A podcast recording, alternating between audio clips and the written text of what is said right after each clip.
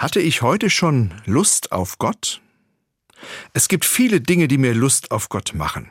Ein schönes Erlebnis, eine freudige Begegnung, das Zwitschern eines Vogels, ein Sonnenstrahl auf meiner Haut. Da spüre ich, ich habe richtig Lust auf Gott. Ich gebe zu, diese Lust ist mir in den letzten Monaten etwas vergangen.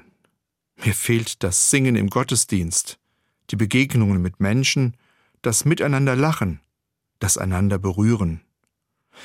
Vor einiger Zeit habe ich eine Geschichte über Esel gelesen. Stellt man einen durstigen Esel neben einen anderen Esel, der nicht trinken möchte, dann bekommt der andere Durst. Dadurch, dass der durstige Esel ausgiebig mit Genuss und Behagen trinkt, wird der andere angesteckt.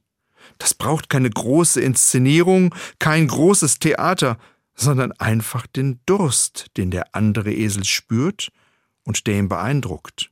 Allein das erweckt die Lust, aus dem Eimer in tiefen Zügen zu trinken. Was heißt das jetzt für mich und meinen Durst auf Gott? Was macht mir Durst nach Gott, Lust auf Gott? Wer macht mir Durst nach Gott?